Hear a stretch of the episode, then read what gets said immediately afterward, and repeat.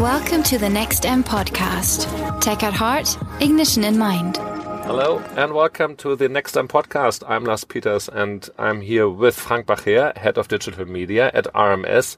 Frank, we're going to talk about a lot about smart speakers and uh, yeah, smart audio. Um, when was the last time that you were using such a device? I'm a big fan of my own um, FM radio station. So I'm running my own uh, uh, internet radio. And uh, for sure, this is accessible via smart speaker. So for me, it's quite easy. I just have to say, please, I want to listen to Frankie B radio, which is my own station. Now you are working as a professional in audio and in marketing. So obviously it's kind of obvious that you have to do that also in, in your private life.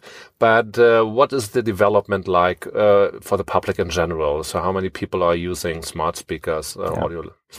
We are seeing a huge increase in, in the usage of smart speakers. And interestingly, if you, if you look at the adoption of new technical devices, smart speakers have been really pushing the boundaries. Um, we have reached, or smart speakers have reached 15 million users within one year. That's exciting. The internet took four years. TV uh, took more than 30 years to to get access uh, and and and to get access to to 50 million users. So this number shows this dramatic change and how people are moving towards this new technology. And is that um, happening in all countries, um, more or less in the same uh, amount of speakers, or is it like, yeah, do people accept the technology every, everywhere in the same um, matter? Yeah, I mean it's it's always the same, um, and you know, and we all know this. The U.S. and the English-speaking nations are are a little bit uh, further than, for example, Germany. Um, but um, what we have to say for the German market, and we also have some really new numbers about the development in Germany. Uh, we already have around 12 million um, smart speaker users in Germany, which is about 15% of the German population. And there's another really interesting number. We expect, and we did an online survey asking 10,000 people, we expect that more than 6 million people are willing to buy a smart speaker within the next six months, which is an extremely high number you just said that you uh, were conducting a survey on the usage of uh, smart speakers. Did you also ask the people what kind of content they are using on those uh, devices? Yes, for sure. And what we have seen is that um, using audio, different audio offerings, um, is number one. Uh, and audio means every kind of audio. That could be a live stream from an FM radio. Uh, that could be uh, a specific digital audio stream. Uh, that could also be a streaming service like Spotify or other. So using audio content is number one, but also quite simple use cases like uh, what time is it? What's the weather forecast for today in my region or somewhere else in the world? So these are at the moment um, the use cases that we are seeing when it comes to the usage of smart speakers. And there were also other studies, I think they were from the US, uh, stating that when people are getting such a smart speaker and using it, like in everyday life, so that they yeah. were watching less television. That's right. That's uh, right. Can you explain that? Do we have any explanation for that? We have uh, a study from um, Edison Research that says that 30% of the people who own a smart speaker spend less time watching TV. Um, and I mean, it's it's quite obvious in my opinion, because um, the smart speaker gives you direct access to the whole internet. You can you can get every information that you want. You can also buy goods on on the internet uh, with your smart speaker. So there are so many use cases already, and that means that you spend more time uh, with this direct connection to the web instead of uh, just uh, lean, leaning back and, and watching TV uh, in, in your living room. It gives you much more use cases and, and interactive uh, situations where you can act instead of just lean back. If there's like this, this kind of a new media outlet, then in a way, actually it's like the old content, but uh, it's, it's still a new device So usually, if there's uh, so much time spent uh, by customers on, on new media devices, then the uh, advertising industry is not that far away, but also looking at this area and thinking, okay, could that be something for my brand where I would like to be present with my products? What does the development imply for advertisers and for brands? So first thing is, um, if you really look at this new media behavior and, and, and how users are spending more time with audio.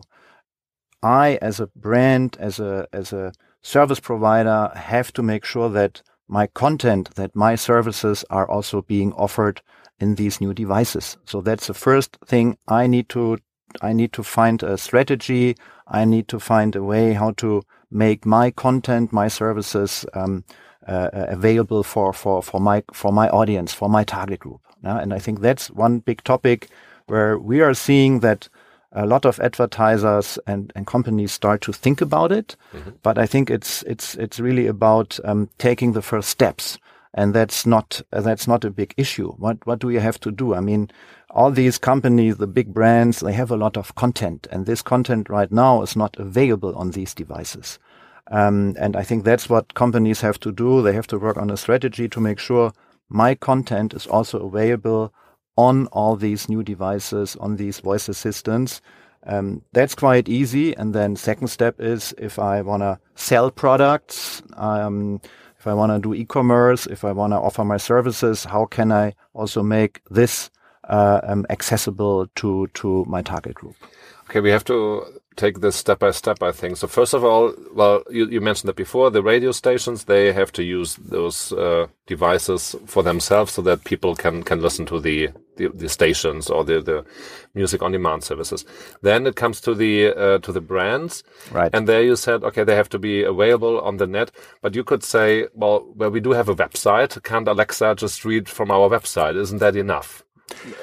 No, it's about creating content in a different way. It's not about just uh, reading the existing content. You have to find a new way how to uh, communicate through smart speakers. It's a different media consumption situation where you, and you have to make sure that um, you produce the content in an appropriate appropriate way so that um, uh, um, um, the users are really interested. And that has to do with the length. Um, am I talking about a long piece of content? Is it a short piece of content? How do I want to make it available? It's also about search. Uh, how can I make sure that uh, um, the users are finding the right content? So what's, what are the key questions that um, uh, users are asking and how do I make sure that the relevant content is also being uh, found by the users?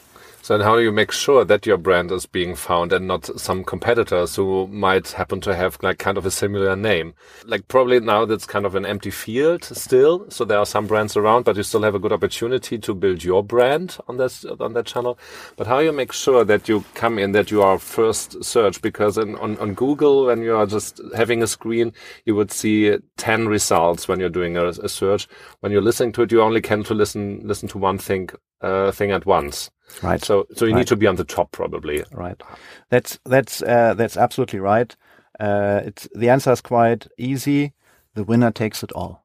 So in a world, in this audio world, you are not interested, um, to go through the typical uh, uh search result page that you know from from from Google and and other search engines, where you probably find five to ten answers. You don't you are not interested in, in spending time uh, and, and, and, and reading and hearing uh, uh those 10, uh, those 10 um, results. So, and in this case, um, it's really about um, making sure that you are on the number one position, which also means you probably need more money to be on top of, of the of the Google search. Okay, so that's the aspect of the search. And then because many brands work by uh, also seeing the brand. Obviously, for the time being, smart speakers don't have a screen. There are some, some, uh, kind of combinations where you can have a smart speaker and you also have a screen. But the idea basically is only to listen and to speak. So your brand has to work only on the audio way. Not all brands have a proper uh, audio identity, I'd, I'd assume. So is that also kind of uh, something that we recommend uh, for, for advertisers or for brands to take care of? Yeah, I mean, that's, that's probably the first step. If you haven't, uh, been working on your audio identity, if you don't have your own sound identity, I think that's probably what you should work on first. Yeah, making sure that um, everybody is able to, uh, also to hear your brand uh, in in the audio world, and we have a lot of really good examples. Um, for example, Deutsche Telekom here in Germany, they are using their sound uh, logo uh, for the last 20 years. And we just recently uh, made a test with some of our advertisers and media agencies. And everybody, they just listened to the sound file without any further information. And we had a hit quote of a hit rate of 100%. So everybody was able to, to know, okay, this is uh, the sound logo of Deutsche Telekom. And that shows that um, if you if you really have a strategy behind this, and if you have a well-known sound logo, uh, everybody is aware of this, and this gives you a strong uh, sound identity. And you also mentioned before that uh, the next step would be not only to be present as a brand and to give your information about your product, but to give the consumers or the listeners the opportunity to buy your products or your services. Um, how difficult is that? Is, is are there uh, enough experiences already around? So what you have to keep in mind to make it a good user experience? Yeah. So the question is, uh, what kind of products are you interested in buying uh, on a smart speaker? And and and we believe that uh, especially fast-moving consumer goods, because are you willing to buy um, a, a, a, black dress, a suit, uh, uh, where you don't know how does it look like? Uh, with a smart speaker, probably not. But if it's about if it's about batteries, if it's about um, really fast moving consumer goods, uh, then I do believe that um, there's a really good chance of making sure that this is another sales channel for you. We have some numbers from the US that are saying that uh, more than 50% of the smart speaker users in the US already bought at least one item uh, through their smart speaker. And that gives us a clear uh, um, signal that um, people are willing to buy uh, um, uh, on smart speakers. In Germany, I could assume that the people are really aware of data. And uh, when you're not only listening and using uh, a smart speaker, but also buying via a smart speaker, that you share a lot of data about yourself and that people are just kind of being concerned if they really want to do that. Do you have the feeling that this also applies uh, in, in this case, or is it just like uh, some idea? Do are younger people different from from older people? Do you have any, yeah, knowledge about that already? I think if you if you look at the big e-commerce websites like Amazon, um, you you already have all the relevant data that is in your profile. Whether it's a credit card, whether it's where are you living, uh, they know what have you bought in the past. Uh, so from that point, I don't really see a difference between buying goods um, through the web or through a smart speaker. I don't see a big difference because there's the same database whether you buy it via a screen or via speech. So when you're so optimistic about the development and what's going to happen, so what is your assumption or what your, your prognosis? Uh, when will every German household be, have, be connected or at least have like one uh, smart speaker in, in their household? Good question. I think this is going to take another uh, at least four to five years. But I think even more interesting is the change of the media behavior. And, and that's where we do believe that within the next five years, uh, the spend, the audio spend is going to increase up to 25%. So the average time is already about four hours. Uh, and we do believe that especially with these new opportunities of searching, buying goods, also listening to much more audio on demand content like podcasts, for example, uh, we're going to expect an, an, increase of around 25%, and that would mean up to five hours average uh, time that users spend with audio.